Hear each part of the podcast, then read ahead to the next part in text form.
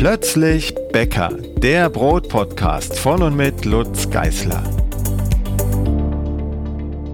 Hallo und willkommen zur nächsten Podcast-Folge. Heute mit einem Paar, mit Sophie und Julius aus Stuttgart, die sich 2020 überlegt haben, eine eigene Bäckerei zu eröffnen.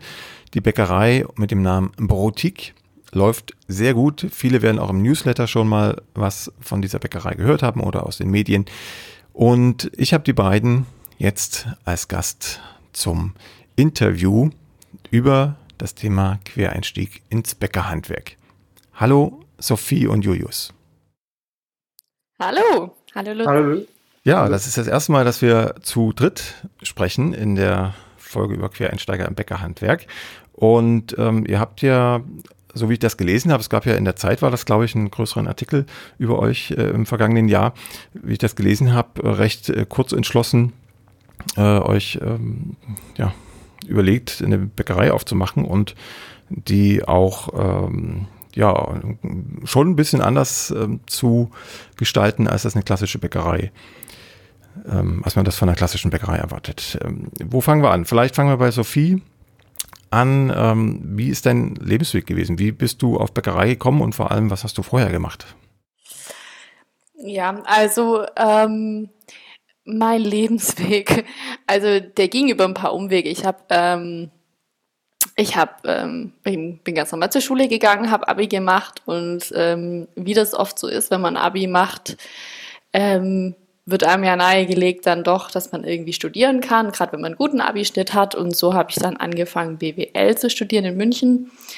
Ähm, ja, und das habe ich irgendwie äh, relativ spät gemerkt, dass das ja, dass äh, das mich nicht erfüllt oder dass einfach ähm, man BWL studiert, weil man sagt, damit kann man später alles machen und ähm, da habe ich dann in München, also ich habe in München studiert und ähm, da habe ich dann eben angefangen, Praktika zu machen in verschiedenen Orten und bin eben hängen geblieben in so einer sehr, sehr kleinen handwerklichen Bäckerei, die heißt Brotraum, das war in München in Schwabing. Und ähm, das Coole da war, dass die einen Holzbackofen hatten im Verkaufsraum drin stehend. Und ähm, genau, das hat mich irgendwie total fasziniert und äh, so gefesselt, dass ich dann echt überlegt habe, okay, das, äh, das wäre eigentlich das, was ich machen will. Und ähm, klar, als ich es meinen Eltern erzählt habe, hab, äh, die haben gedacht, äh, was ist denn da jetzt passiert? Ähm, warum will sie denn jetzt Bäckerin werden? Ähm, ja, ich glaube, mittlerweile haben sie es verstanden. Das hat aber Jahre gedauert. genau. Ähm, ja, und so bin ich irgendwie über Umwege und Zufälle äh, ins Bäckerhandwerk gerutscht und habe nach dem Praktikum dann entschieden, okay, ähm, wenn ich das mache, äh, wenn ich Bäcker werde, dann mache ich das schon richtig und habe dann eben auch eine Ausbildung gemacht in München, habe ein Erasmus-Auslands. Ähm, Wochen gemacht in äh, Schweden. Das war eigentlich ganz cool in der Ausbildungszeit. Ähm, ich konnte die natürlich auch ein bisschen verkürzen. Das war dann nur zwei Jahre lang mhm. und ähm, habe dann nach meinem Gesellen den Weg nach Berlin gefunden und habe da eben in verschiedenen Bäckereien gearbeitet.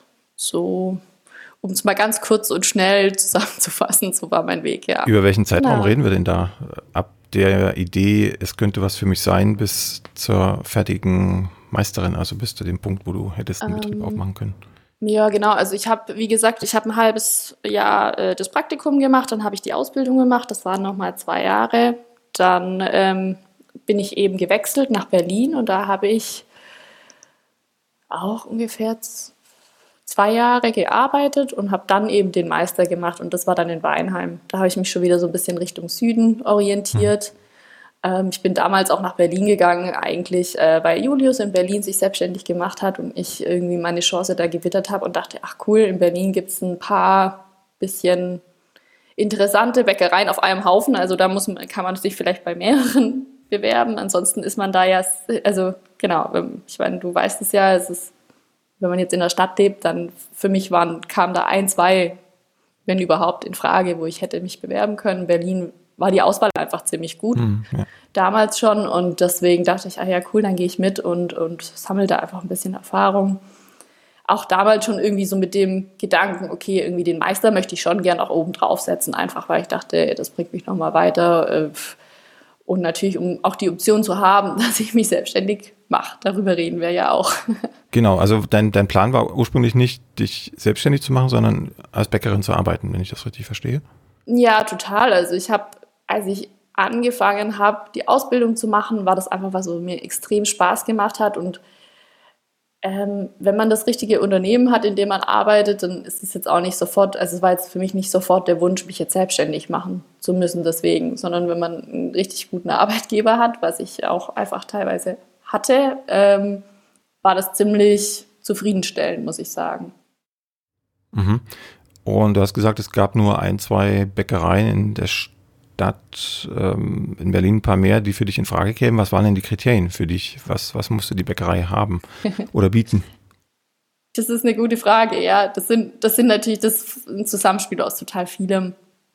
Ähm, für mich war es schon irgendwie, also ein tatsächlich ein wichtiger Punkt, das hört sich jetzt doof an, aber ähm, für mich war es wichtig, dass ich nicht nur nachts arbeite. Mhm.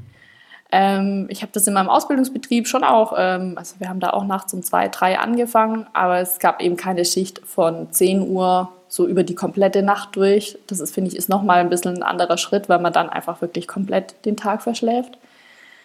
Ähm, genau, also das war ein großer Punkt. Dann war für mich einfach so das Sortiment, wie ist die Qualität der Produkte extrem entscheidend, wie ja, wie viel, eigentlich einfach, wie viel Augenmerk wird auf das einzelne Produkt gelegt ähm, und wie gut sind die am Ende. Und das war für mich schon irgendwie wichtig. Also einfach so nur die Masse da abzuarbeiten, das, ja, das hätte mich extremst unglücklich gemacht. Mhm.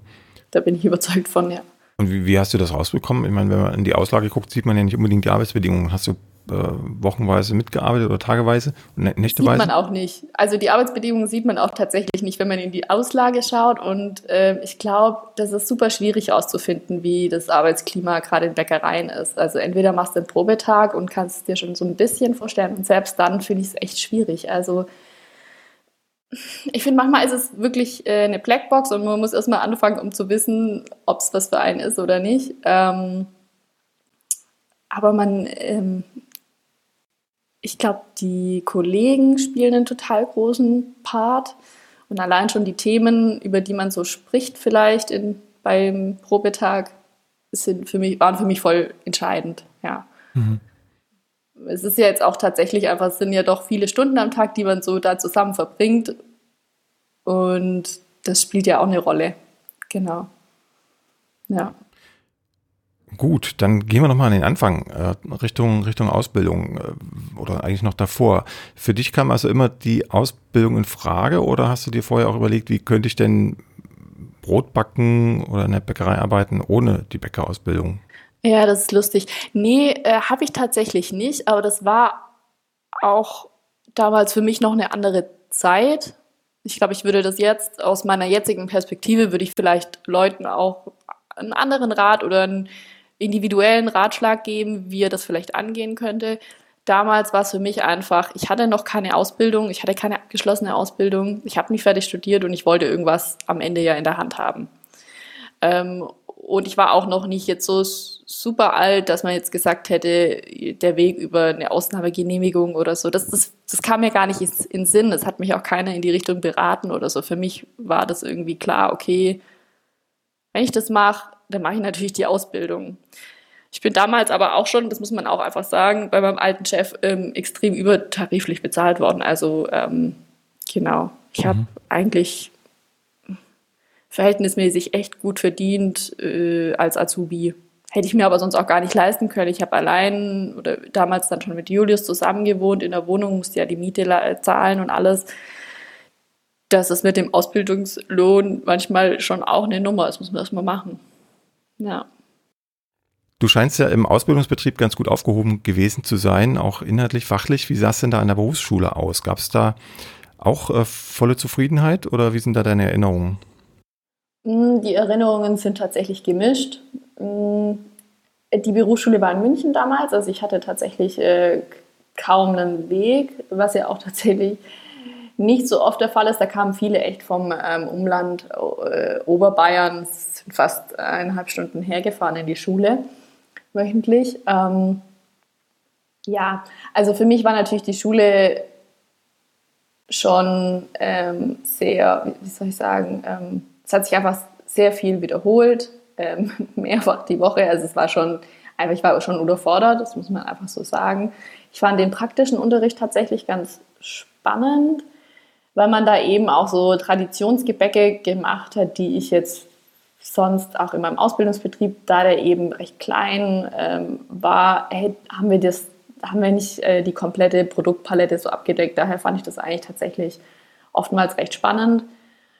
Ähm, ja, trotzdem so gibt es so ein paar Punkte, wo ich jetzt im Nachhinein äh, hinschaue und denke, oh, das ist echt verrückt, dass einfach zum Beispiel das Thema Sauerteig im dritten Lehrjahr äh, wird das dann als erstes mal behandelt. Davor lernt man dann Dinge mit TSM, ich wusste gar nicht, was es ist, Teigsäurungsmittel. ja die werden dann dem Teig zugegeben und das ist einfach, oh, ich weiß gar nicht, ich finde, das, das gehört eigentlich nicht. Ähm das ist erstaunlich, dass es das überhaupt noch gibt. Also ich lese das in den, in den alten Bäckerlehrbüchern teilweise noch, aber ich habe das, du bist tatsächlich die Erste, die mir das erzählt, dass es noch an der, an der Schule.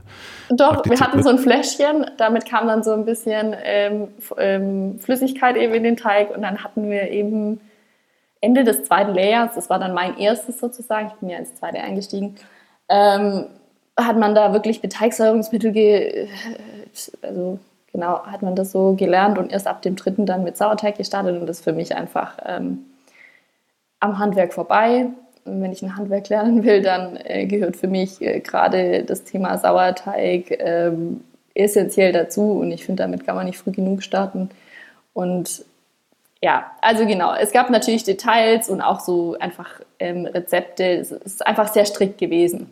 Das ist the way, wie wir es machen, schon immer und genau so macht man es. Es kommt XY Prozent Hefe rein, da gibt es gar keine, gar keine Option, irgendwie vielleicht mal einen Vorteig äh, groß reinzutun, sondern es ist halt, ähm, das waren nur Rezepte, also in, jetzt für einen Gesellen war das jetzt speziell, es war einfach Massenrezepte und auch einfach Sachen, wo dann natürlich die Brötchen innerhalb von ja, wo der Teig einfach nach einer halben Stunde in den Gärschrank kommt und dann recht schnell gebacken werden kann, ja. Mhm.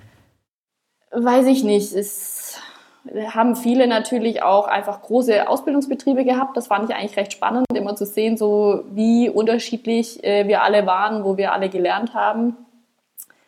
Ähm, aber gerade für die wäre es ja auch mal interessant gewesen, einfach ein bisschen mehr an die Wurzeln zu gehen, auch ein bisschen mehr über Getreide zu lernen, Anbau. Ähm, ich finde, auch für einen Bäcker fängt ja eigentlich das Backen nicht beim Mehl an, sondern eigentlich auf dem Feld. Und in die Richtung haben wir überhaupt gar nichts gelernt. Das habe ich in meiner ganzen kompletten Ausbildung nichts darüber gelernt.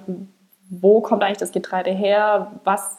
Weil ich finde auch irgendwie Landwirtschaft, also über Landwirtschaft sollte man ein bisschen was lernen. Mhm. Ähm, weil da geht es ja los, da beginnt ja die Wertschöpfungskette. So, das, das, äh, das ist was, was mich im Nachhinein total getriggert hat, wo ich dachte, ja, okay, da fehlt ein ganz großer Teil. Und das ist dir aber erst im Nachgang aufgefallen oder gab es da schon, schon äh, Gedanken während der Ausbildung, dass man ja, das hätte vielleicht noch einbauen können? Natürlich, klar, da gab es es auch. Ich habe da auch mit Lehrern drüber gesprochen, mhm. aber die haben natürlich da, äh, manche Lehrer waren da und haben zumindest zugehört, für die anderen war das so komplett abwegig, ähm, da was zu verändern. Es ist natürlich immer personenabhängig und ich glaube, das, ja, das hat nicht wirklich viel gebracht, ähm, meine Stimme, glaube ich, damals. Ähm, ich habe aber auch damals nicht die weit, also wie, wie weitreichend das ist, habe ich damals, glaube ich, noch gar nicht äh, überschaut. Das kommt jetzt erst so im Nachgang, wird einem das alles noch bewusster. Weiß ich nicht, vielleicht war ich zu jung, vielleicht habe ich mich zu wenig noch mit dem Thema beschäftigt. Also, keine Ahnung, weiß Dein, ich nicht. Deine, also, deine Mitschüler, wie waren die drauf? Also sind, oder auch altersmäßig, bist du in, der, in, in Hamburg, kenne ich das, gibt es eine Turboklasse. Gab es das in München auch oder warst du in der regulären Klasse? Nee, regulär, genau. Es gab eine reguläre Klasse. Ähm, ja, also sehr gemischt. Ähm, ja klar, also der, der Anteil an Leuten, die natürlich eigentlich kein Interesse am Backen haben, aber halt das jetzt als Ausbildung gewählt haben, weil sie sonst nichts anderes machen konnten, das gab es einfach viel. da ist natürlich dann einfach das Interesse am Beruf extrem gering. Das ist auch zur Schule gehen.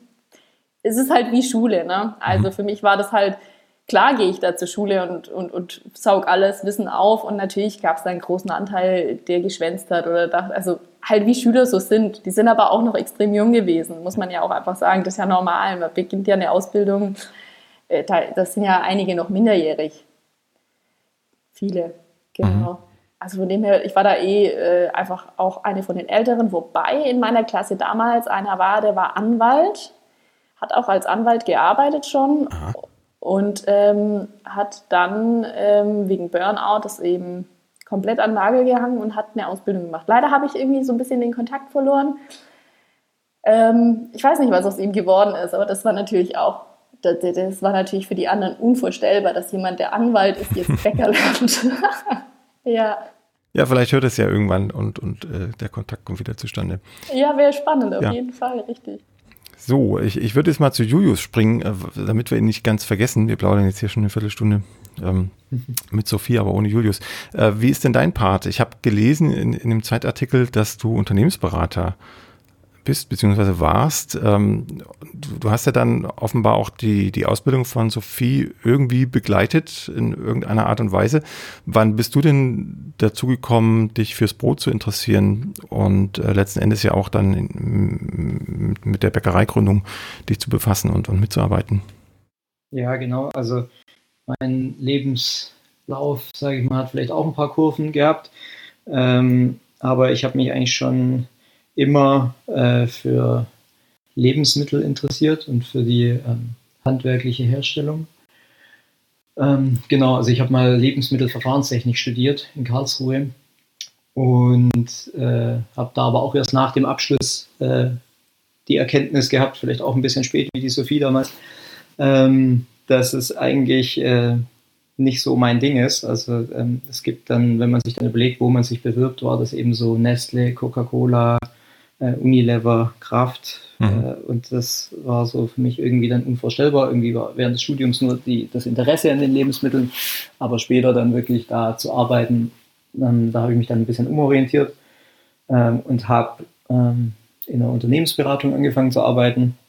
Da war der Hintergrund, dass ich eigentlich äh, einfach diese wirtschaftliche ähm, Ausbildung noch machen wollte. Ich habe mir überlegt, ob ich einen MBA mache, aber irgendwie nach das war damals noch Diplomstudium, dieses Lebensmittelverfahrenstechnik. Nach sechs Jahren Studium wollte ich dann auch irgendwie einfach mal anfangen zu arbeiten und habe gedacht, in der Unternehmensberatung lerne ich vielleicht die Sachen, die man sonst in so einem MBA lernt, aber ähm, eben auf einer praktischen Art und Weise. Und habe dann dort äh, ja, drei Jahre in einer Festanstellung gearbeitet und dann nochmal eineinhalb äh, als Freelancer. Und genau, aber so das Interesse an Lebensmitteln ist eigentlich nie äh, verschwunden. Ich habe da auch in meiner Freizeit irgendwie Kaffee geröstet mal und so Dinge selbst ausprobiert. Und genau, als Sophie natürlich die Ausbildung äh, als Bäckerin angefangen hat, ähm, hat mich das schon interessiert. Aber ich muss sagen, so richtig, das war irgendwie so ihr Ding. Ähm, ich habe da ich hab, bin jetzt nicht irgendwie, habe alles nachgefragt, wie funktioniert das und äh, habe nicht mitgebacken oder mal irgendwie zu Hause selbst ein Brot gebacken oder so. Du hast mitgegessen. Ähm, Genau, genau. Es gab immer gutes Brot, seitdem Sophie eigentlich angefangen hat, die Ausbildung zu machen. Das war natürlich super. Und es hat dann eigentlich angefangen während des Corona-Lockdowns tatsächlich. Wir sind dann eben, die Sophie hat ja den Meister, die Meisterschule besucht. Wir sind da aus Berlin zurückgezogen nach Stuttgart. Ähm, also ich habe in Stuttgart dann gewohnt und Sophie eigentlich unter der Woche immer da in Weinheim. Und dann musste ja Sophie nach der Hälfte des Meisterkurses, ähm, war das ja hauptsächlich Homeschooling. Oder, mhm. Also sie musste sich auch zu Hause auf die praktische Meisterprüfung vorbereiten und da äh, wurde dann in unserer Küche auf einmal ziemlich viel gebacken und so ich, bin ich da zwangsläufig in Kontakt gekommen und habe halt mal selbst irgendwie ähm, Hand angelegt und äh, das war total, ähm, ja, irgendwie auch so für mich äh, was total Schönes zu sehen, wie der Teig sich über die Zeit verhält, ähm, wie er sich verändert äh, und nachher wie das fertige Brot rauskommt, der Duft, äh, wenn es aus dem Ofen kommt. Und ich glaube, so geht es wahrscheinlich äh, ganz vielen, wahrscheinlich dir auch und ganz vielen von deinen Lesern und Zuhörern, wenn die zu Hause Brot backen, das ist einfach eine gewisse Faszination, ne? mhm, die, ja. die, irgendwie, die man mit allen Sinnen so wahrnimmt. Und genau, da hat sich das Ganze irgendwie so ergeben, war halt auch so ein bisschen eine Zeit des Umbruchs, wo man dann gedacht hat, was machen wir eigentlich? Äh, Sophie hat dann mit dem Meistertitel natürlich schon in Richtung äh, eigene Bäckerei auch äh, ja, so als Option zumindest gesehen und hat dann aber auch gleich gesagt, alleine schafft sie das nicht. Das ist einfach zu viel Arbeit. Sie braucht dann einen Partner oder eine Partnerin. Und so ist das irgendwie passiert, dass ich mich da äh, eingeschlichen habe. also durch, durchaus äh, Corona-bedingt. Ja, würde ich schon sagen, dass das sonst nicht passiert wäre, weil ich habe dann selbstständig als Unternehmensberater gearbeitet äh, das war zumindest die Idee, da auch nach Stuttgart zu ziehen. Und dann war aber so ganz am Anfang wirklich die auch nicht so ganz einfach, da an Jobs zu kommen. Ähm, und dann macht man sich eben so ein bisschen Gedanken, sage ich mal. Und das war, glaube ich, schon so der Denkanstoß.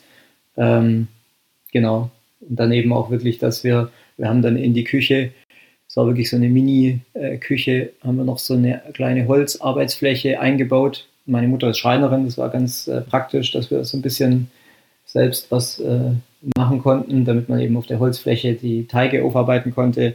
Ja, genau, da war das auf einmal gebaut und so, damit wir eben alles wich genau. das Wichtigste da haben. Wobei ich eh für die Meisterschule musste ich persönlich mehr äh, in die Richtung Konditorei lernen, weil da ich mein Wissen doch begrenzter war. Mhm. Ja, aber so genau, das war schon der Grund, dass ich da einfach äh, stärker konfrontiert war oder einfach involviert war in dem Thema und dann das mich irgendwie auch begeistert hat. Und ja, also genau. Ich muss sagen, ich weiß bis jetzt nur, ich kann mir das auch gar nicht vorstellen. Ähm, ich kenne wirklich nur die Art und Weise, wie wir halt backen. Äh, mit Sauerteig und langen äh, Teigruhezeiten. Und äh, genau, ich glaube tatsächlich, ich habe noch fast gar nicht mit Hefe gebacken. Also bei uns in der Bäckerei gibt es keine Hefe und auch zu Hause, ich glaube, wir haben mal Croissants probiert zu Hause, ne, haben wir Hefe verwendet, aber ähm, genau, also mir fehlt da auch komplett der Blick in die andere Welt sozusagen.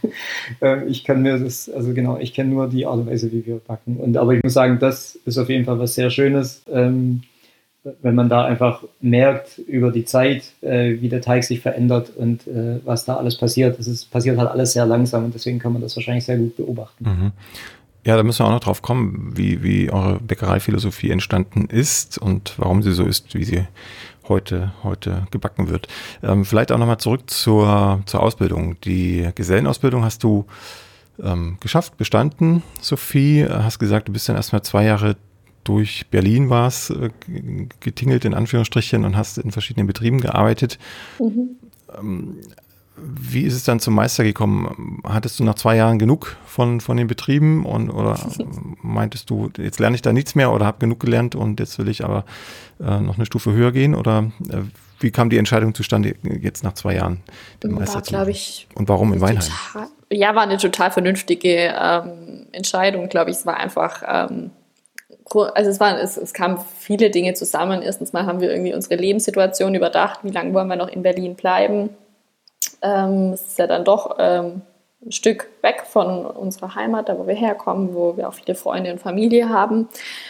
Ähm, andererseits war dann irgendwie auch mein Alter so ein bisschen entscheidend. Ich dachte mir so, ja, okay, jetzt wäre es irgendwie auch, jetzt, ja, jetzt, ich habe mich irgendwie so weit gefühlt und dachte, okay, jetzt habe ich ähm, Erfahrung gesammelt. Ich glaube, jetzt wäre es einfach an der Zeit, nochmal ein bisschen auf einem anderen Level zu lernen. Ich habe mir da schon auch erhofft, einfach ähm, nochmal anders ans Backen ranzugehen oder einfach Dinge zu testen, die man so vielleicht im Alltag in der Bäckerei ganz selten die Zeit dafür findet. Ist ja doch einfach ähm, ein Geschäft und das muss laufen und man hat schon einfach seine Sachen abzuarbeiten.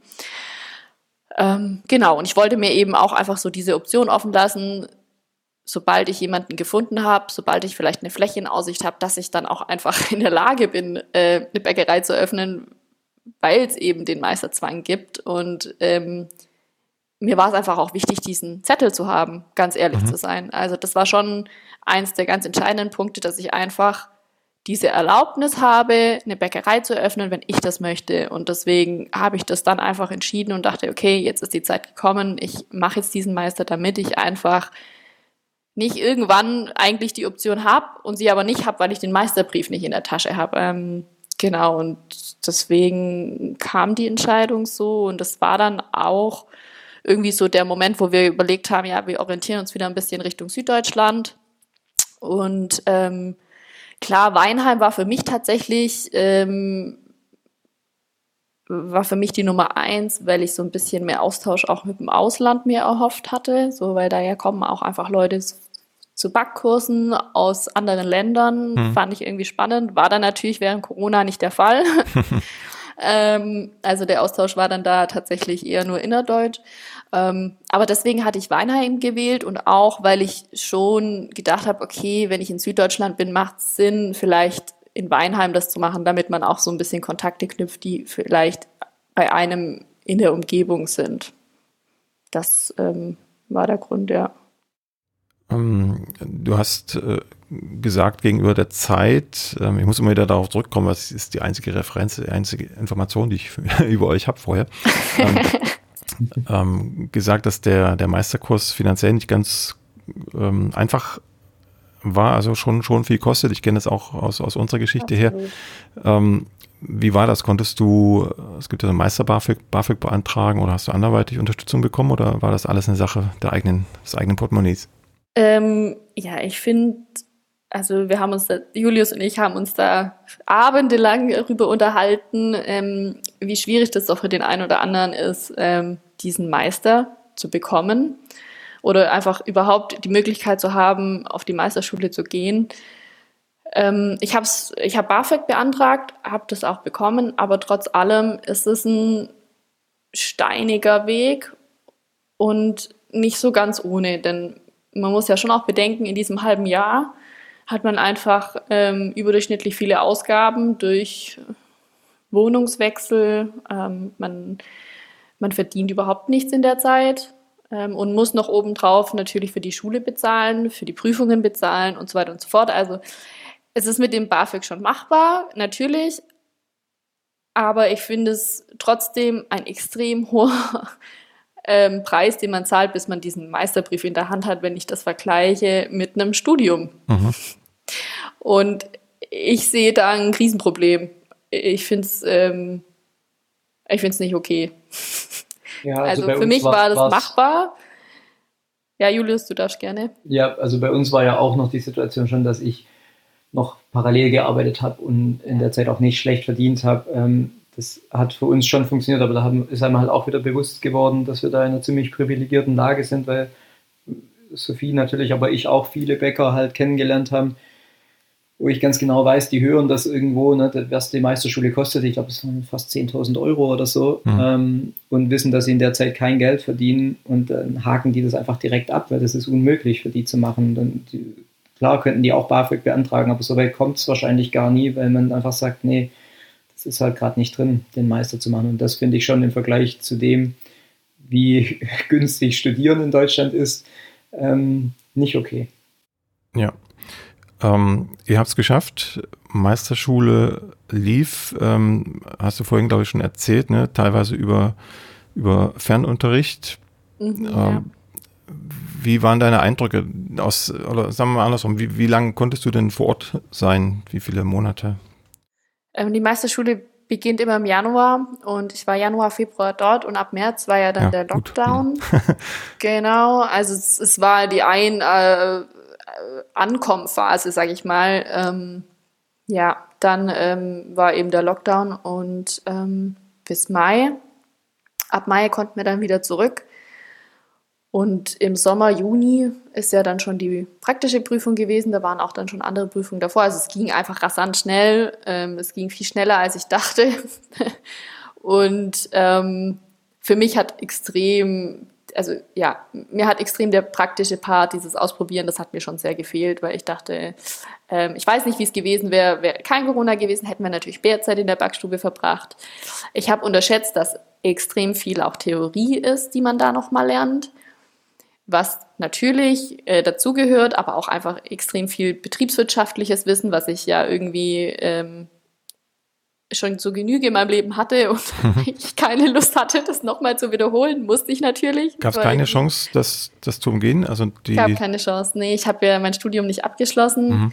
Selbst eine aus der Schweiz musste die Prüfung machen, obwohl die auch ähm, eine Ausbildung in der wirtschaftlichen Richtung hatte. Also da gab es auch für die keine Option. Die musste die, diese Prüfung trotzdem machen ja, das war einfach irgendwie so ein Übel. Ja, gut. Habe ich halt gemacht. Ich beiß mich da halt durch, aber Spaß gemacht hat es jetzt nicht sonderlich. Und ich glaube, dass ich deswegen nicht ähm, meinen Betrieb besser oder schlechter führe. also mir hätte tatsächlich mehr geholfen, hätte ich noch ein bisschen mehr darüber gelernt, wie ist es eigentlich, ein, äh, einen Laden selber aufzumachen, sich also zu gründen, was, was für Probleme habe ich da, behördlich vor allem, worauf mhm. muss ich da achten da hätte ich schon, ja, wäre spannend gewesen. Oder auch einfach wirklich, wie ich es vorhin eben schon mal erwähnt hatte, auch einfach Rohstoffmehl, Rohstoffgetreide, was gibt es da für Unterschiede? Ähm, auch da in die Richtung, sich mal nochmal irgendwie vielleicht mal einen Bauer eingeladen zu haben, der einem erzählt, einfach ein bisschen mehr Hintergrundwissen so in die Richtung. Das wären so die Sachen gewesen, die ich mir vielleicht noch gewünscht hätte. Aber wie gesagt, genau, die Praxis war einfach jetzt natürlich in diesem Jahr, äh, kann ich nicht vergleichen, weiß ich nicht, wie es sonst gewesen wäre. Einfach kam halt zu kurz. Aber das hat ähm, externe Gründe gehabt. Ja. ja. Gab es denn Praxisunterricht über die Ferne, also per, per Video? Nee, Konferenz oder fiel das komplett weg? Das fiel dann komplett weg. Man hat dann einfach versucht, dieses, diesen Theorieteil in der Zeit extrem zu pushen und dann halt, wenn wir zurück waren, mehr Praxis zu machen, geht aber auch nicht ganz, weil einfach viele auch äh, daheim lernen. Man muss sich das mal vorstellen, das sind immer noch Bäcker, ähm, die es nicht gewohnt sind, äh, an einem Tisch zu sitzen und zu lernen. Das sind extreme Praktiker. Da war ich vielleicht jemand, der sich noch leichter tat, sich mal an den Tisch zu setzen und zu lernen. Und wenn derjenige dann im Home Homeoffice auf einmal äh, was lernen soll über BWL, was ihn null interessiert. Es ist ja ein Bäcker, der will ja was über Backen lernen das war für manche schon wirklich eine große, große Herausforderung. Wirklich, muss ich so sagen. Mhm. Das war nicht einfach, ja. Ja, kann ich mir vorstellen. Mit BWL täte ich mich auch schwer, glaube ich. Ja. du hast also im Sommer 2021 muss das dann gewesen sein? Oder 20? Ich ähm, weiß schon gar nicht mehr, wie lange Corona jetzt schon läuft. Ich, genau, nee, ich glaube, das war 20. 20, weil, ja. Genau, genau 21, 21 war letztes vorbei, Jahr ja. und da war ich nicht mehr in Weinheim, genau. Ja. Die Zeit vergeht. Genau, hast du deinen Meister gemacht im Sommer 2020? Kurze Zeit später, wenn ich mich richtig erinnere, habt ihr dann auch den Laden schon aufgemacht. Wie viel Zeit verging denn da noch und ab wann habt ihr angefangen zu planen? Jetzt suchen wir uns einen Laden, ein, ein, ein Mietobjekt. Wir waren tatsächlich echt schnell, würde ich sagen. Ähm, wenn man es jetzt, also es war mir damals gar nicht bewusst, aber jetzt, wo ich so bei den anderen zuhöre, hatten wir tatsächlich einfach auch ein bisschen Glück. Ähm, lag daran, dass wir keine Umnutzung machen mussten und dass wir eine äh, alte Bäckereifläche ähm, gefunden haben, was halt viele Behördengänge und viele Schwierigkeiten erleichtert. Und ja, während Corona, ich weiß nicht, wir hatten diese Idee, Julius und ich, dass wir eigentlich gute Partner wären, äh, weil wir so auch gute Partner sind, dass wir auch so im Leben irgendwie ganz gut zusammenarbeiten können. Und ähm, da in der Zeit von Corona haben wir uns auch schon einfach extrem viel Gedanken dann gemacht über die Bäckerei, haben uns überlegt, wie könnte das werden, wie könnte das sein und haben auch relativ bald angefangen, eine Fläche zu suchen. Da war ich noch auf dem, also da war ich noch auf der Schule, da habe ich das schon nebenbei dann so angepackt, vor allem eigentlich der Julius dann mehr als ich, weil er eben in Stuttgart vor Ort war und sich ab und an mal Flächen angeschaut hat. Ja, mhm. aber dann diese Verhandlungen bis, zu, bis zum Unterzeichnen des Mietvertrags, das war eigentlich die schleppendste Phase, würde ich mal behaupten. Ja, wie, wie habt ihr das gemacht, Julius? Ähm, es ist ja dann schon eine gewisse Investition, die man da reinsteckt an, an Dingen, die man auch nicht mehr mitnehmen kann, wenn man dann äh, sagt, ich will jetzt woanders hin oder der, der Vermieter kündigt. Gab es da Bedenken oder Ideen, wie man das löst, das Problem? Ja, klar. Also am Anfang äh, war das natürlich schon eine, so ein bisschen ein Entscheidungsprozess. Das war jetzt nicht, dass wir das von heute auf morgen entschieden haben, weil es doch irgendwie äh, auch wenn man das so als Paar macht, ähm, äh, hat das gewisse Vorteile. Vielleicht kann man irgendwie schnell entscheiden, ist sich schnell einig bei vielen Dingen. Ähm, und äh, wir ergänzen uns, glaube ich, auch ganz gut in dem, wo wir so unsere Stärken haben und unsere Schwächen. Aber es ist natürlich auch finanziell so das doppelte Risiko. Ne? Also wenn einer, ich sag mal, wenn ich jetzt als Berater weitergearbeitet hätte und Sophie hätte irgendwie die Bäckerei in Sand gesetzt, dann wäre das vielleicht noch irgendwie verkraftbar gewesen. So jetzt wäre es dann schon eine andere Nummer. Ähm, genau, also doppeltes Risiko sozusagen, also das haben wir schon abgewogen und auch äh, schon von vielen Leuten auch gehört, die das ähnlich gemacht haben, dass das eben auch eine Belastung sein kann für die Beziehung, für das Privatleben dann. Also das haben wir uns schon gut überlegt, ob das äh, trotzdem, trotz dieser äh, ja, Nachteile, die es eben auch bringt, ob wir das trotzdem machen wollen. Und aber als dann die Entscheidung gefallen ist, war, äh, haben wir das eigentlich, uns kam das zwar auch immer langsam vor, aber jetzt im, im Nachgang, glaube ich, waren wir tatsächlich recht schnell. Wir haben das ziemlich klassisch gemacht. Ne? Wir haben dann einen Businessplan geschrieben, sind, äh, haben Flächen gesucht, sind parallel auch schon zur Bank gegangen, also verschiedenen Banken und haben da das vorgestellt und einen Kredit gesucht.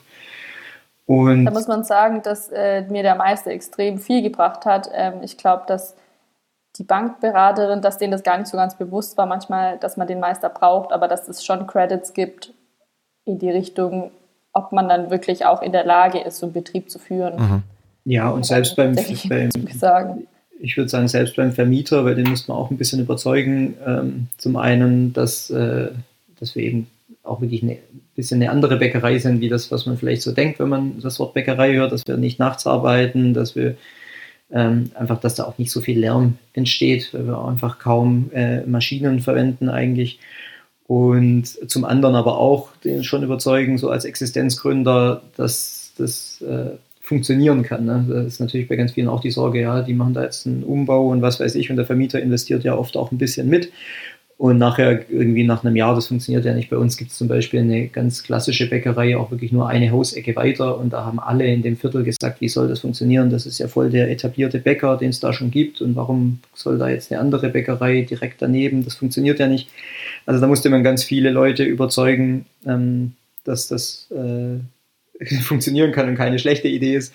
Und da hat, glaube ich, der Meistertitel, zumindest hier, ich weiß nicht, ob das in anderen Regionen anders ist, in Stuttgart einen sehr hohen Stellenwert, dass das einfach Reputation erstmal gibt. Ähm, genau. Wenn der gleich ein Bäcker neben dran ist, äh, gab es da Probleme? Also ist es ein richtiger, also ich sage mal richtiger Bäcker in Anführungszeichen, der da auch bäckt oder ist es auch nur, nur eine Filiale, der das dann wahrscheinlich relativ egal sein wird? Ja, also es ist eigentlich eine ganz witzige Geschichte, um ehrlich zu sein. Ähm, weil tatsächlich die Fläche, wo wir jetzt drin sind, da war dieser andere Bäcker davor drin. Der ist eine Ecke weitergezogen, weil ihm die Fläche von uns zu klein wurde. Und das ist aber jetzt auch kein großer Filialist. Der hat also zwei Filialen. Das, die Ecke ist tatsächlich nur eine Filiale. Da, wurde nicht, da wird nicht gebacken, aber der hat, äh, sag ich mal, zwei Kilometer weiter in einem anderen Stadtteil äh, seine Produktion und da auch noch einen Verkauf. Also hat zwei Filialen. Mhm. Und äh, bis aber trotzdem, sage ich mal, so ein ganz. Äh, ich kann nicht viel dazu sagen, wie der es arbeitet, aber es ist halt ein ganz klassischer Handwerksbäcker, genau, auch mit vollem Sortiment und einfach äh, sehr viel äh, Dinge, die uns unterscheiden, sage ich mal, zu dem. Und äh, deswegen glaube ich auch, dass sich das eigentlich ganz gut ergänzt, weil der natürlich, ich glaube, sein Hauptthema sind einfach so Brezeln, belegte Brötchen, mhm. die Produkte und bei uns ist eben der Fokus eindeutig auf das Brot. Ja, Ihr habt es ja nun mitten in Corona-Zeiten aufgebaut, ähm, habt die Bank überzeugt, euch Geld zu leihen, habt den Vermieter überzeugt, dass, dass er euch da reinlässt. Ähm, wie habt ihr denn die Kundschaft akquiriert, wenn da jetzt plötzlich eine kleine Bäckerei aufmacht, von der man vorher nichts gehört und gekannt hat und dann vielleicht auch noch mit einem Sortiment, das man erstmal nicht beim Bäcker erwartet oder mit weniger Sortiment, sagen wir es vielleicht so, als das, was man beim klassischen Bäcker erwartet. Äh, wie waren da die Reaktionen an den ersten Verkaufstagen? Also, weiß gar nicht so viel, du musst uns einhaken. Ich finde, das, das war wirklich was total äh, Faszinierendes, was wir nie so erwartet hätten, ähm, dass die ja, Nachfrage offensichtlich, der, die Nachfrage ist offensichtlich schon die ganze Zeit da gewesen und das gab es halt in Stuttgart nicht. Äh, man hört das auch immer wieder von Leuten, dass es so schwierig ist, einen guten Bäcker noch zu finden. Und bei uns war das von Tag eins an, dass da Leute, die haben uns wirklich überrannt. Also das kann man nicht anders sagen. Wir hatten vielleicht das Glück, natürlich irgendwie einen Tag vor Eröffnung kam in der Stuttgarter Zeitung ein Artikel über uns, aber die schreiben eigentlich dann auch um ehrlich zu sein, über äh, ziemlich viele Läden, die neu eröffnen, weil wenn Stuttgart mhm. was Neues aufmacht, was halbwegs interessant ist, dann wird da eigentlich auch darüber geschrieben. Und äh, da, das hat aber vielleicht schon so die Bekanntheit ähm, gesteigert. Und das waren halt, also die Leute im Viertel, sage ich mal, die haben uns halt schon die ganze Zeit gesehen, wie wir den Laden umbauen. Und da sind wir auch mit vielen schon ins Gespräch gekommen und so. Und da haben wir auch so ein paar, am Anfang haben wir halt Probebacken gemacht. Ne? Eine Woche lang haben wir eigentlich nur probiert und dann Brote verschenkt. Ich weiß noch, an dem letzten Freitag, bevor wir aufgemacht haben, haben wir die, waren wir zufrieden mit den Broten. Dann haben wir einfach gesagt, komm, wir verkaufen die jetzt einfach. Und äh, die waren halt auch sofort weg. Ähm, und das war so die Nachbarschaft. Und dann vielleicht hat es tatsächlich so in der Stuttgarter Zeitung geholfen, dass halt auch echt viele Leute außerhalb von dem Viertel zu uns kommen. Und das war wirklich von, von Tag eins an waren die Leute, ähm, also wir haben nie irgendwie aktiv irgendwas gemacht, was, was irgendwie hilft, dass die Leute zu uns kommen. Das war von, also das, Bedürfnis, die Nachfrage war irgendwie die ganze Zeit da und das haben wir total unterschätzt, wie groß die Nachfrage ist. Ja, ich habe gelesen, dass, dass ihr im Zweischichtbetrieb mittlerweile arbeitet, irgendwie einmal, einmal vormittags backt und einmal nachmittags, ist das so? Ja, genau. Also wir haben jetzt tatsächlich, ähm, ja, das war eigentlich von Anfang an auch der Plan, dass wir eben nochmal warme Brote so um die Nachmittagszeit irgendwie backen wollen, so für die, die ihre Kinder nach der Kita oder nach der Arbeit eben kommen und dann einfach so ein lauwarmes, frisches Brot aus dem Ofen bekommen. Das machen wir immer noch so. Das haben wir auch von Anfang an gemacht. Jetzt haben wir halt schon zwei Bäcker eingestellt, Vollzeit, einfach weil wir es allein nicht schaffen. Ich weiß gar nicht, wie wir das die ersten Monate gemacht haben. Ist, wir haben das ja nur zu zweit geschmissen. Meine Cousine hat dann als Minijobber direkt angefangen, weil die eben glücklicherweise ähm, Zeit hatte, ähm, uns da so ein bisschen zu unterstützen. Ich weiß nicht mehr. Ja, aber wir, haben schon, haben. wir haben, also was wir total auch, also was vielleicht auch ein Zeichen dafür ist, dass wir es total unterschätzt haben, war halt Öffnungszeiten. Wir haben äh, gestartet und es stand auch in der Zeitung, dass wir von 10 bis 18 Uhr offen, nee, von 10 bis 19 Uhr offen haben. ja. Und ich glaube, nach zwei Tagen haben wir die Öffnungszeiten geändert auf von 10 bis 13 Uhr und dann nochmal von 17 bis 19 Uhr, weil wir einfach gemerkt haben, dass um 13 Uhr war halt einfach immer ausverkauft.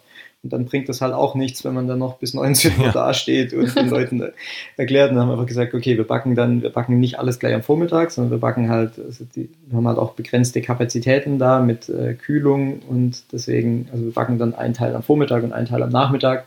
Und dann haben wir die Zwischenzeit genutzt, um unsere Teige für den nächsten Tag äh, zu machen, aufzuarbeiten und so weiter. Das war so nur eigentlich machbar dann. Mhm. Und also das ist bis heute so, dass wir die Öffnungszeiten, dass wir den Mittag über zu haben, weil äh, ansonsten gar keinen Sinn machen würde. Ja, ihr seid also jetzt schon zu viert in der, in der Backstube?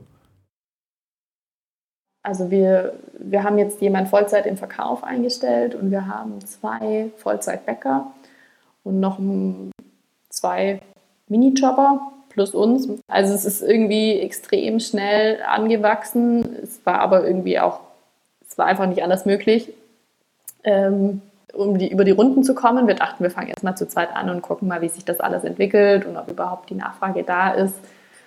Ähm, ja, und es ist aber auch schön. Also es macht auch Spaß, einfach. Ähm, also so gerne ich mit Julius zusammenarbeite, freue ich mich auch immer, wenn andere Menschen mit anderen Geschichten zu uns kommen. Übrigens auch einige Leute, die selbst eine Bäckerei aufmachen wollen. Also das Thema Quereinstieg ähm, ist bei uns gerade in der Backstube jeden Tag in große, großes Gesprächsthema, sagen wir mal so.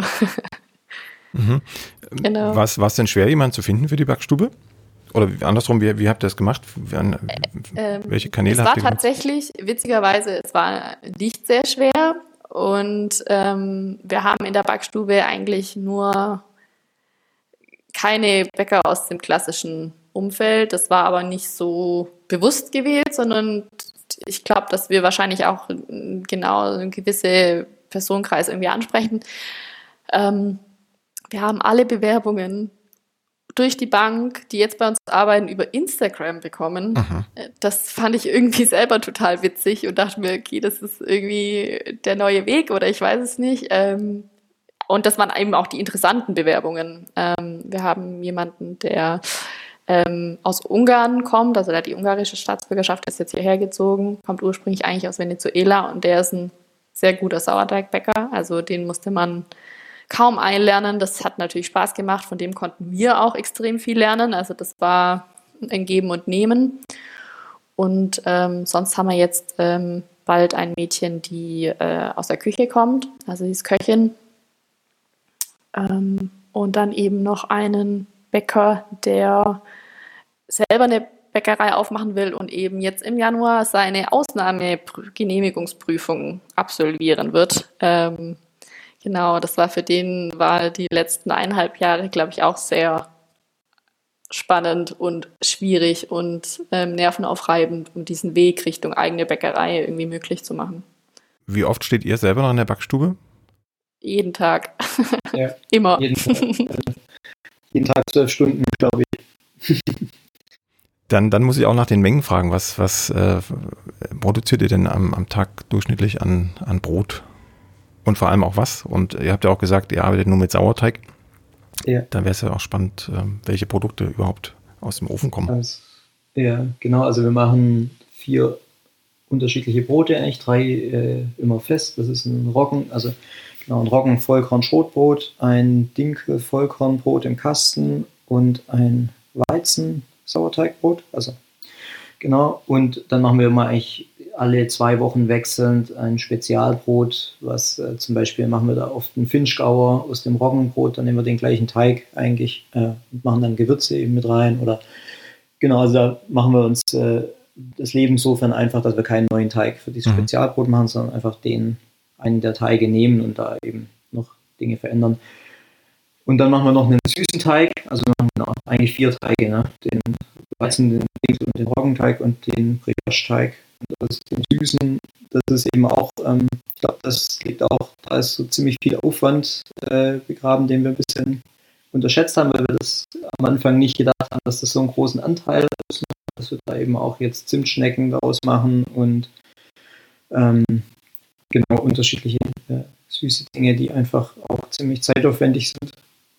Und genau, jetzt, äh, Ja. haben wir jetzt so, sage ich mal, auch ein bisschen selber vielleicht ein bisschen verrückt geworden, die Weihnachtszeit noch äh, ein Panettone gemacht und äh, Lebkuchen und so Dinge. Das ist natürlich dann absolute Zeitfresser dann noch zusätzlich, aber genau.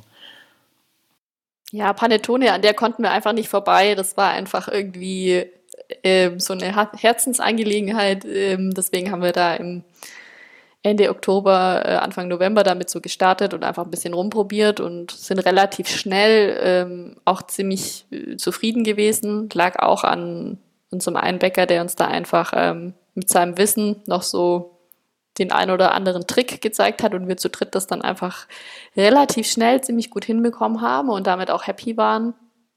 Aber dann mussten wir eben auch Lebkuchen machen, weil für die Panettone, du weißt es, Lutz, da kommt nur Eigelb rein und wir haben ziemlich viel Eiweiß übrig gehabt. Wollten es nicht aus dem Tetrapack nehmen, das war einfach komplett äh, keine Option. Und so kam mir eben die Idee, komm, wir machen einfach Elisenlebkuchen selbst. Ähm, die extrem gut ankamen. Also ich finde die auch richtig toll, aber das wurden Mengen auf einmal, so dass wir dann mehr Lebkuchen hatten, als Panettone verkaufen konnten. Also dann ist es übergeschwappt, genau. Es ist alles nicht ganz einfach, aber es äh, macht ja auch Spaß, genau. Ja, aber das ist oft so, dass wir halt äh, vielleicht noch ein bisschen blauäugig sind. Man startet mit sowas, wo man denkt, ach, das ist eigentlich, das macht, das ist wirklich ein super Produkt. Und eigentlich ja, vom Aufwand geht das auch. Äh, wir haben uns zum Beispiel auch preislich bei dem Panettone total verrechnet, also viel zu günstig verkauft, was wir nachher dann merkt man, wenn das dann größere Mengen werden, was das einen Aufwand bedeutet. Oder auch diese Lebkuchen. Äh, dann haben wir 800 Stück äh, eigentlich Anfang der Woche immer gemacht. Da ist man dann wirklich beschäftigt, allein die auf die Oblaten zu schmieren und so. Das, also wir sind halt auch oftmals so, dass das dann irgendwie die Sophie alleine gemacht hat, abends noch oder so. Das geht halt gar nicht. Da musst du halt einfach zu dritt oder zu viert dastehen und das einfach machen, sonst wirst du dann nie fertig. Ja. Und so haben wir, glaube ich, manchmal die Mengen ein bisschen unterschätzt. Bei den Broten, da hast du, glaube ich, vorhin auch danach gefragt. Mhm. Also wir sind tatsächlich, wir haben drei so ähm, Kühl, Gär, äh, Kombigeräte, also drei wie so Kühlschränke, wo ich weiß gar nicht, wie viele Bleche da äh, reinpassen, aber genau, die sind eigentlich immer voll. Einer ist halt immer warm für die Sauerteig-Brioche und für die ganzen süßen Dinge und zwei sind kalt für die Brote. Und genau, also beim Weizenbrot machen wir eigentlich jeden Tag den Kneter einmal voll, das sind 120 Kilo. Ähm, und beim Dinkel ist er nicht ganz voll. Aber genau, und, und Roggen backen wir halt auch nur einen Ofen voll, das sind also 50 Brote. Wobei wir beim Roggen noch am ehesten die Option haben, auch mal äh, zweimal zu backen, weil der Roggen halt nicht über die Nacht geht. Ja. Wir da nicht diesen Kapazitätsengpass haben mit der Kühlung. Das heißt, ähm, da kann man einfach noch ein bisschen mehr Das sind jetzt für, genau, das sind jetzt für uns keine Riesenmengen. Das sind dann in Summe vielleicht irgendwie 300 Brote, ein bisschen weniger sogar, würde ich sagen, am Tag. Ähm, für, eine, für, für eine Bäckerei ist das, glaube ich, eigentlich nicht viel. Aber für uns ist das schon so eigentlich, also es hieß auch, wie wir geplant haben, für uns ist halt alles voll. Also die Kühlungen sind über Nacht voll, wir können gar nicht mehr machen. Und äh, auch auf der Fläche ist es irgendwie, stößt man da einfach an Grenzen. Und es war auch gar nie die Idee, äh, wie gesagt, die Idee war ja eigentlich, dass Sophie und ich das alleine machen, vielleicht mit noch einer Aushilfe im Verkauf. Ähm, und es macht total Spaß, wie sich das entwickelt hat. Aber ich glaube, jetzt sind wir auch an so einem Punkt, wo sagen, sollte vielleicht jetzt nicht alles, was geht, auch einfach noch weitermachen, sondern das vielleicht ist eine ganz gute Größe, die wir erreicht haben. Ja, das wäre jetzt meine nächste Frage gewesen.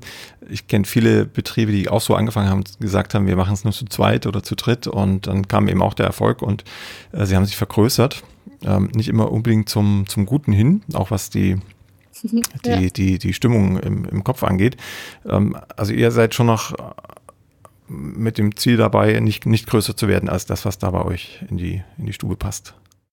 Ja, also momentan ist das ein natürliches Limit, glaube ich. Ähm, und da das ist auch ganz gut, dass es die Grenze gibt, glaube ich. mhm. Ja, ich glaube, für uns, für uns gibt es gerade auch noch einen ganz anderen Schwerpunkt und zwar ähm, wollen wir selber noch was lernen. Also wir sind einfach noch nicht ähm, ja, diese Größe für Backstube, die ermöglicht einem auch einfach Dinge auszuprobieren, nebenbei ähm, Sachen zu machen. Und das ist ja das, was auch total viel Spaß macht.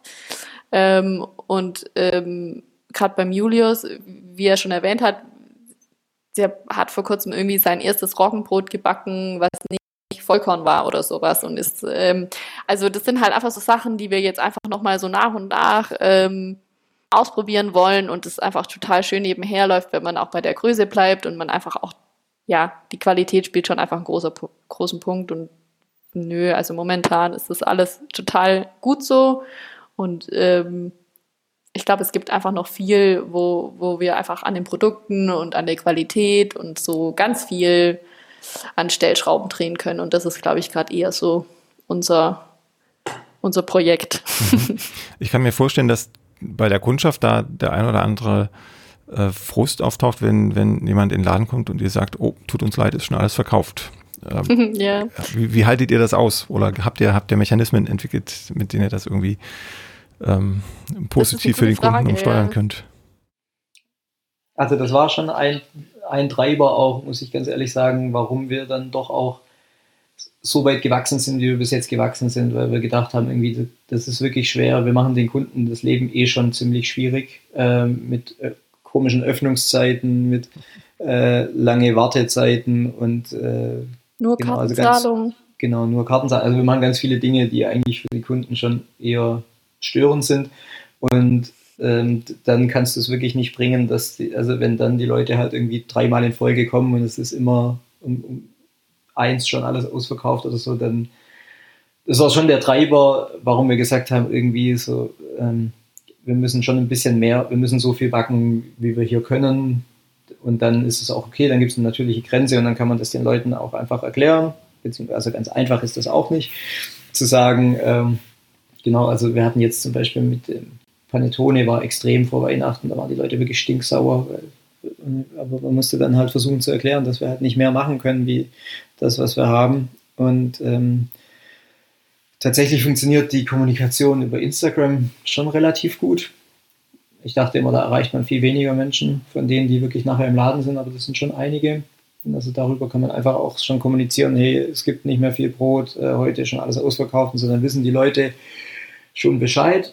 Ähm, Genau, also da gibt es natürlich, gibt natürlich viele, die, die, ähm, die, die das halt erstmal wieder kennenlernen müssen, dass, dass es nicht immer alles gibt und mhm. ähm, dass manchmal Dinge ausverkauft sind. Das hat sich bei den Leuten mittlerweile auch schon so, ähm, ähm, also die meisten haben es wirklich schon verinnerlicht, dass einfach so, wenn man, wenn man recht spät am Abend kommt, dass man sich freuen kann, wenn es da noch eine Brotsorte gibt und dann nimmt man die eben mit und dann sind die Leute eigentlich meistens recht happy ähm, was mich echt oft auch überrascht. Also wir haben echt coole Kunden und tolle Kunden und viele verstehen auch, was wir da machen. Und ich glaube wirklich, dass Corona da einen ganz großen Twist irgendwie auch nochmal gebracht hat äh, im Kopf der Leute, weil viele daheim gebacken haben, einige sich mit Sauerteig ausprobiert haben und einfach die Zeit hatten, auch mal äh, selbst was auszuprobieren und denen dann bewusst wurde, dass es eben Zeit braucht, dass es nicht so schnell geht und ähm, das, glaube ich, spielt uns voll in die Karten. Also das ist dann viel leichter äh, zu kommunizieren, wenn jemand ein bisschen was vom Thema versteht. Mhm. Da habe ich das Gefühl, es sind viele da, äh, die sagen, ja, ich habe viel selbst gebacken, aber jetzt habe ich auch nicht mehr so viel Zeit und so. Und denen ist es dann auch, das ist dann auch okay, wenn es am Abend nichts mehr gibt. Wir haben jetzt auch einen Online-Shop, wo man, wenn man unbedingt was möchte, einfach Tage zuvor schon mal vorbestellen kann und wir das im Laden zurücklegen. Das heißt, wenn man es geschickt anstellt und unbedingt unser, an unser Brot kommen möchte, ist die Option schon gegeben. Man muss nur wissen, wie. ja. Genau. Ähm, wie sieht es denn auf der Nicht-Kundenseite aus? Also habt ihr auch sagen wir, den klassischen Bäcker im Laden, der mal schauen will oder der vielleicht mal mitbacken will? Also nicht, ich meine jetzt gar nicht, gar nicht mal die Quereinsteiger, sondern wirklich den, den Bäcker, der schon, weiß ich, vielleicht Familientradition auch hat und ähm, mal sozusagen in eine etwas außergewöhnliche Bäckerei schnuppern möchte wenig. Ähm, ich habe aus meinem Meisterkurs zwei, ähm, die mal vorbeikommen möchten. Ähm, der eine ist aber selbst auch einer, der gerne mit Sauerteig backt und so. Also ähm, genau, der, der würde gerne mal vorbeischauen. Und eine Freundin, die aus einer mh, total traditionellen Familienbäckerei kommt am Bodensee, die war auch schon da und hat sich eingeschränkt gesagt, sie würde total gerne mal mitarbeiten.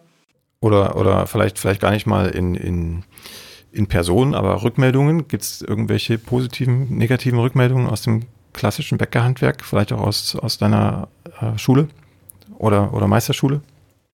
Ich muss gerade überlegen, Julius, fällt dir da was ein?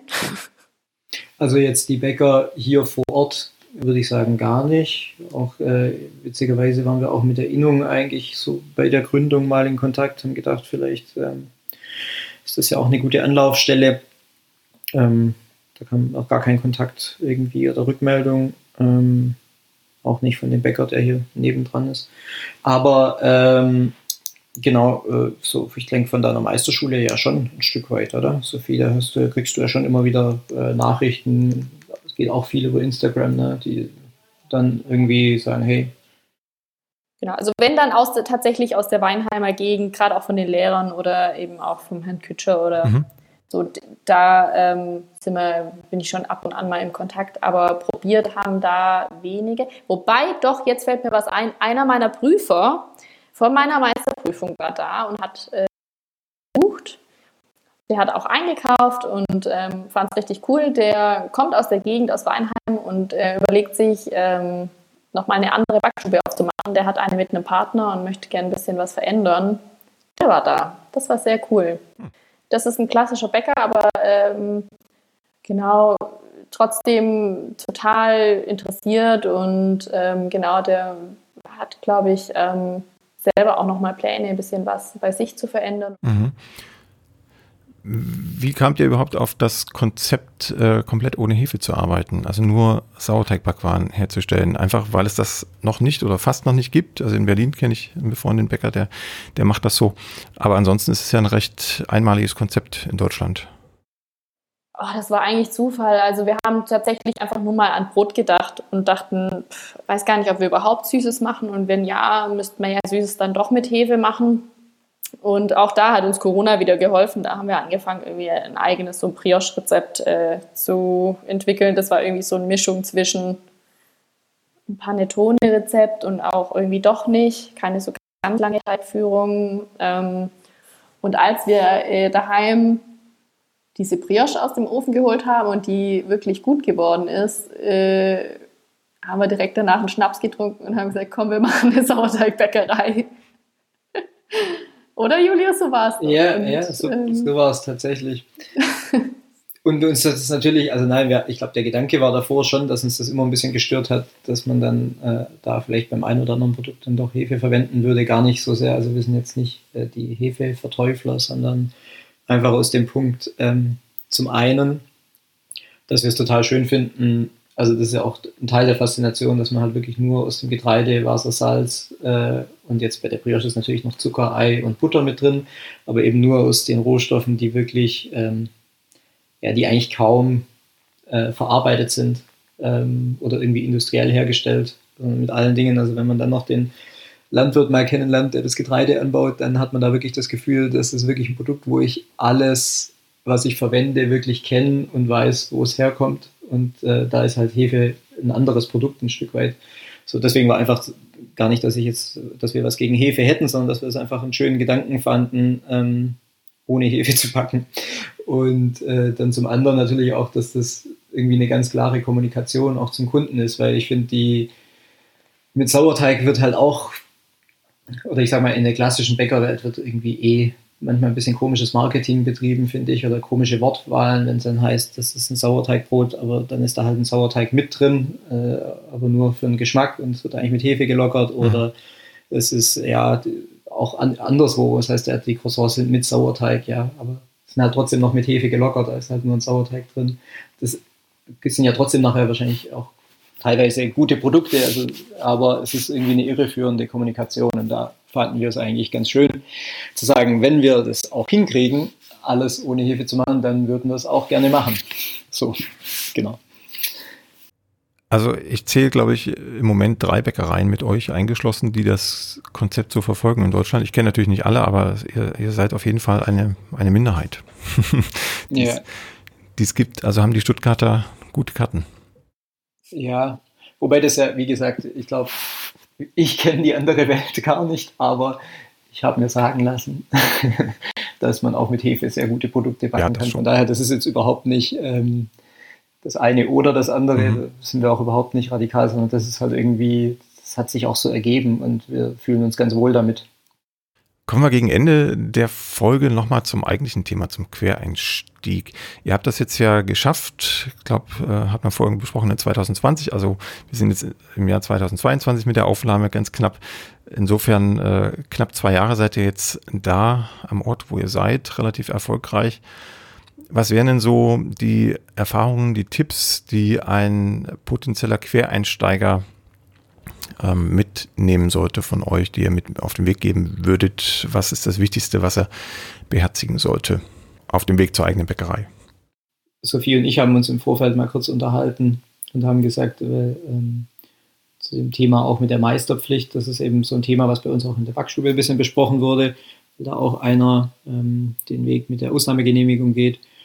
Und ähm, das ist, glaube ich, ein bisschen leidiges Thema, auch ärgerlich für, für die Person wahrscheinlich, ähm, dass man da einfach nochmal so einen Umweg gehen muss äh, und es wäre vielleicht einfacher ohne die Meisterpflicht.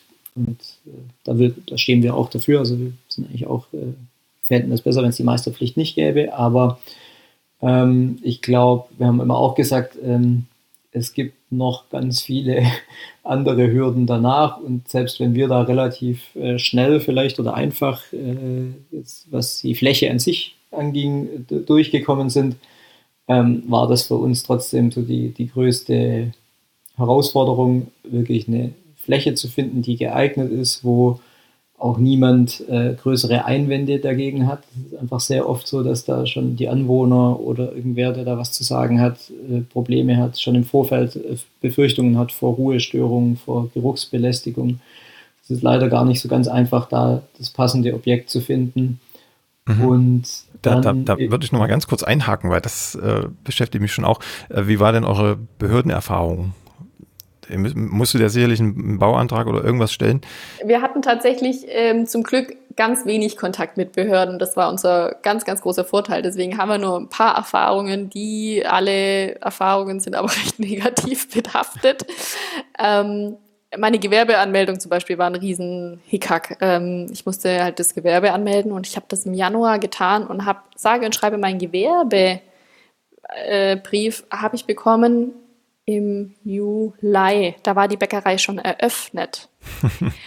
ähm, äh, man muss ja auch schon sagen, dass in der Zeit das ja auch so war, dass man zum Beispiel nur in den Baumarkt rein durfte mit Gewerbeschein, ähm, dass ich natürlich auch für die Bank und so ganz viele, ganz oft wurde mir wurde gefragt, ja, da braucht man noch eine Kopie von Gewerbeanmeldung und das konnte ich nie vorlegen. weil mhm. das Gewerbeamt mir keinen Schein ausgestellt hat. Das war ja Corona, das muss man natürlich sagen. Das war schwierig. Ich konnte nicht, ich konnte auch nicht vorstellig werden. Ich konnte nicht rein. Ich hing immer nur in irgendwelchen Telefonen. Ketten. Ähm, am ganz am Ende, als der Laden schon offen war, habe ich meine Mutter darauf angesetzt, dass die jeden Tag mehrfach dort anruft. Und so hat es dann funktioniert tatsächlich, weil ich hätte es allein nicht geschafft. Ich hatte einfach so viele andere Baustellen. Ich, ich, ich kann mich ja nicht den ganzen Tag hinsetzen und ohne Pause beim Gewerbeamt anrufen. Ja. Also das war ein extremer Negativpunkt und das hat mich wirklich bis zur Weißglut gebracht. Ähm, ansonsten hatten wir wirklich ganz wenig äh, Kontakt mit ähm, irgendwelchen ja Behörden. Auch, doch, wir haben ja auch die ähm, Akteneinsicht auf dem Baurechtsamt, äh, weil wir einfach mal schauen wollten. Also das Gebäude, der, der Laden, der ist schon seit über 100 Jahren eine Bäckerei. Aber wir wollten einfach mal schauen, weil, weil kann ja alles Mögliche drinstehen, was nachher doch zu Problemen führt oder so. Wir wollten mhm. einfach nur die Akteneinsicht erstmal haben und das hat auch, ich weiß nicht mehr genau, ich glaube, es hat zwei Monate gedauert, zwei Monate. bis wir da einen Termin hatten, um mal überhaupt die Akte anzusehen. Und dann ist es natürlich auch so, damit das einfach mal vielleicht den Leuten, das ist vielleicht auch gute Einsicht für Leute, die selbst den Weg gehen wollen, was das bedeutet, weil eigentlich, äh, wir hatten jetzt Glück, dass wir dass das ein privater Vermieter war und der selber auch noch irgendwie ein paar Dinge abklären wollte und wir da, glaube ich, so die einzigen Kandidaten gerade waren, die da in, äh, die in Frage kamen, auch für ihn. Ähm, aber normalerweise ist ja der Mietvertrag schon längst unterschrieben. Irgendjemand unterschreibt halt den Mietvertrag, bevor diese zwei Monate um sind, wo ich überhaupt, überhaupt mal die äh, Akte einsehen kann auf dem Baurechtsamt. Das heißt, im Endeffekt muss man, wenn man ein gutes Objekt hat, wo es mehrere Interessenten gibt, einfach blind unterschreiben, einen Mietvertrag wo ich gar nicht weiß, ob ich da eine Bäckerei später drin umsetzen kann. Mhm. Also das ist einfach schon verrückt, diese Bearbeitungszeiten, das hört man ja an allen Enden. Ich habe es bei euch gestern auch in der Folge schon gehört, dass das Baurechtsamt die, die allergrößten Probleme macht und wir haben so viel Glück gehabt, dass wir dann diese Akte angeschaut haben und da stand halt einfach drin, es ist eine Bäckerei und mehr stand da im Endeffekt nicht drin. Und dann haben wir gesagt, okay, wir wollen gar nicht mehr wissen von euch, das war's schon. Und äh, dann hatten wir mit dem Baurechtsamt zumindest nichts mehr zu tun. Dann, wir haben dann mal mit dem Denkmalschutzamt noch gesprochen. Ähm, die hätten auch ganz große Probleme gemacht, wenn wir da irgendwelche größeren, äh, wir haben so eine Abluft gedacht durch die Fassade nach draußen. Mhm. Das wäre auch so gut wie unmöglich. Also genau. Es gibt, äh, wir haben so das Gefahrenpotenzial überall äh, gespürt, aber sind zum Glück ähm, dann doch sehr wenig nur in Berührung gekommen, dass die uns tatsächlich irgendwo hätten verzögern können. In, in Sachen Hygiene wäre mir noch eine, eine Frage wichtig, auch was die Behörde angeht. Ihr musstet ja sicherlich auch eine Art äh, Hygieneabnahme äh, durchlaufen. Ihr habt den ja. Ofen, wenn ich das richtig gesehen habe, äh, im, im Laden stehen, also backt, mhm. backt mehr oder weniger ja. im Laden. Gab es da irgendwelche Bedenken oder ging das durch? Tatsächlich, ähm, das ist ja das Veterinäramt bei uns in Stuttgart und das war wirklich sehr äh, reibungslos. Also die habe ich davor einmal eingeladen in den, in den Laden, als eben der alte Bäcker gerade ausgezogen war. Und da haben wir einmal kurz über Waschbecken gesprochen. Das ist, glaube ich, das immer leidige Thema, genug Waschbecken zu haben.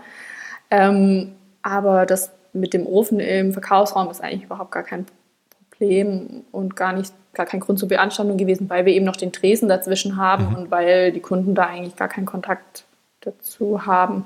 Also das lief total gut und ähm, da kann man sich auch eigentlich nicht beschweren. Genau, die kamen dann auch nochmal zur Kontrolle, aber das war das war äh, reibungslos, würde ich sagen.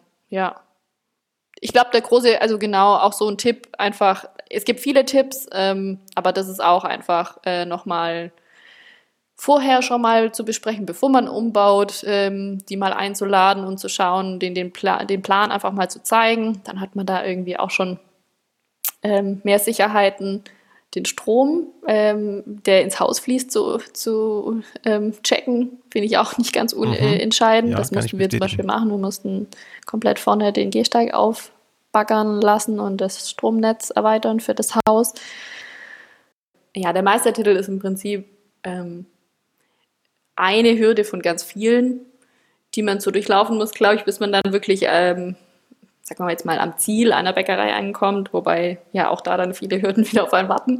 Aber ähm, genau, ich denke, äh, ja, es ist auf jeden Fall wichtig, den Leuten möglichst wenige Stolpersteine in den Weg zu stellen, weil man sieht ja einfach so, ähm, überall in Deutschland gibt es einfach genug Potenzial und genug Menschen, die sich total freuen würden, wenn mal wieder gutes Brot gebacken wird. Und es gibt total viele Leute, die das auch können.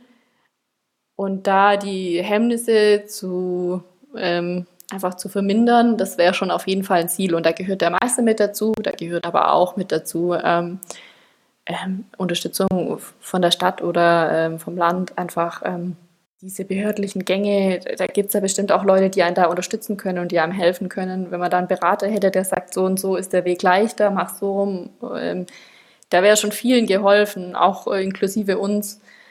Mhm. Ja, wir hatten, das kann ich nochmal kurz reinwerfen in den Zusammenhang, hatten dann auch im Nachgang erfahren, dass es einen Wirtschaftsförderer gibt, also einen Menschen, der jetzt für Hamburg, kann ich das nur sagen, der ja. solche Dinge das tut. haben wir, haben wir besucht, die Wirtschaftsförderung. Da waren wir. Aber ja, und das war bei uns auch enttäuschend tatsächlich. Das war enttäuschend, ja. Das ist vielleicht in Hamburg besser. Das, äh, wir haben uns nicht genau das eigentlich erhofft, dass so ein, Wirtschafts-, so ein Ansprechpartner in der Wirtschaftsförderung dir vielleicht irgendwie einfach den kurzen Draht hat zu den Behörden dort und wenn du irgendwo hängst ähm, beim Denkmalschutz oder beim äh, Baurechtsamt, dass der vielleicht da mal einfach äh, irgendwie kurzer Dienstweg oder so einen Anruf mhm. machen kann und sagen, hey, kannst du das nochmal anschauen, leg das mal oben auf den Stapel, die müssen jetzt wirklich hier vorankommen. Ähm, aber das war nicht so. Also der hat uns auch wieder nur irgendwie was weiß ich, ich weiß ähm, gar nicht, was Standardtipps gegeben, wie was weiß ich, was man dann, dass man zuerst zum Gewerbeamt gehen muss und dann bei dem Finanzamt sich melden muss, damit man eine Steuernummer bekommt. Ja, ja gut, also das hätte ich jetzt auch noch selbst gewusst, aber das haben ja auch schon vier Leute davor erzählt. Ähm, genau, also es war wirklich enttäuschend. Ich habe da genau, das wäre für, für, uns extrem hilfreich gewesen und ich glaube, das höre ich auch so raus, wäre für ganz viele sehr mhm. hilfreich gewesen, wenn man einfach mal ähm, jemanden hat, der wirklich, also das ist ja jetzt auch gerade zu Corona-Zeiten extrem frustrierend, dass man auf der Behörde, dass man nicht persönlich hingehen kann und dass man teilweise wirklich telefonisch wochenlang niemanden erreicht, der einfach nur besetzt ist. Und das ist einfach so frustrierend, wenn da jemand gäbe, der einfach da den Kontakt vermitteln kann oder aufnehmen kann. Ähm, das wäre extrem hilfreich. Genau. Also das, genau, das haben wir uns gedacht. Ähm, und, und genau, insgesamt wäre es einfach schön, wenn die Hürden ein bisschen kleiner werden, weil die, das ist einfach schon die, die, die Eintrittsbarrieren, eine eigene Bäckerei zu eröffnen, sind relativ hoch. Und selbst wenn man so, so klein und minimalistisch plant, wie, wie wir das ja machen, wie, wie es sich auch bei dir so anhört, ist es wirklich schwierig äh, und hält, glaube ich, extrem viele davon ab, das zu tun. Und äh, ich habe es jetzt, wir kriegen es einfach, seitdem wir halt auch diese Bäckerei haben und äh, da auch in der Zeitung so kam, kriegen wir halt extrem viele Nachrichten auch von Leuten, die das eigentlich machen möchten und die aber halt in irgendeiner Ecke Probleme haben. Und Meisterzwang ist ganz oft auch ein Thema. Also zum Beispiel gibt es hier einen, der macht jetzt hier so eine Donutbäckerei auf in Stuttgart. Der hat, ich glaube, fünf, sechs Jahre Berufserfahrung oder vier oder fünf, ich weiß nicht mehr genau. Ein Teil hat er in den USA irgendwie gearbeitet in, in Donutbäckerei. Äh, und äh, genau, irgendwie fehlt ihm, fehlt ihm, genau, als Bäckergeselle auch, und ihm fehlt, glaube ich, irgendwie zwei, drei Monate Berufserfahrung, dass er irgendwie diese Ausnahmegenehmigung kriegen würde, einfach so. Mhm. Und ja, hat jetzt, jetzt stellt er halt einen Meister ein und so, das war aber halt auch ein sehr langer, also das sind einfach zusätzliche Probleme, die man dann hat. Und auch er hat, ja, und auch er hat natürlich ganz viele andere Punkte noch mit dem Baurechtsamt und allem. Und dann kommt noch das mit dem Meister obendrauf. Also das ist natürlich einfach, das belastet einen ja extrem wenn man seine Selbstständigkeit plant und ähm, je mehr Unklarheiten da sind, umso schwieriger wird es halt und desto mehr hält es natürlich Menschen ab, das zu tun. Das ist ja klar. Ja, und am Ende ist es natürlich auch eine finanzielle Frage. Ne? Je länger Absolut. es dauert, ist, umso ja. teurer wird das Ganze auch. Und je mehr genau. Leute beteiligt sind und sei es ein Architekt, der irgendwie einen Bauantrag einreichen muss oder, oder eine Behörde. Oder die Miete, die Vermieter, du bezahlen genau. musst. Ja, und das, also ich denke einfach, es gäbe halt so, das ist so die High-Level-Perspektive, die ich da manchmal versuche zu finden.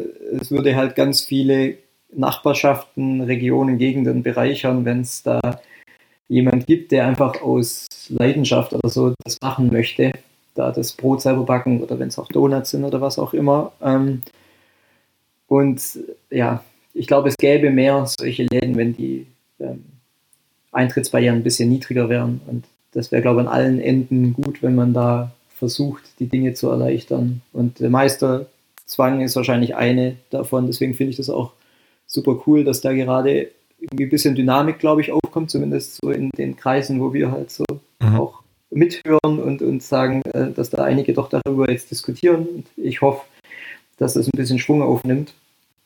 Und ähm, ja, zumindest da vielleicht eine Hürde schon mal geringer wird. Ja, das würde ich gerne als Schlusswort nehmen.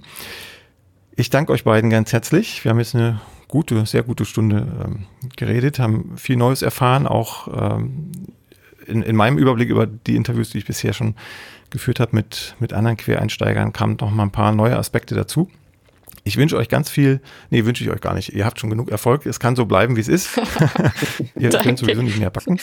Ähm, Richtig. Es soll alle so bleiben, wie es ist, äh, dass ihr noch viele neue Erfahrungen sammelt in der Backstube, neue Erkenntnisse. Und ähm, ich, das sage ich immer, wenn ich noch nie da war, ich hoffe, dass ich irgendwann auch mal vorbeikomme in Stuttgart und mal das, vorbeischauen kann.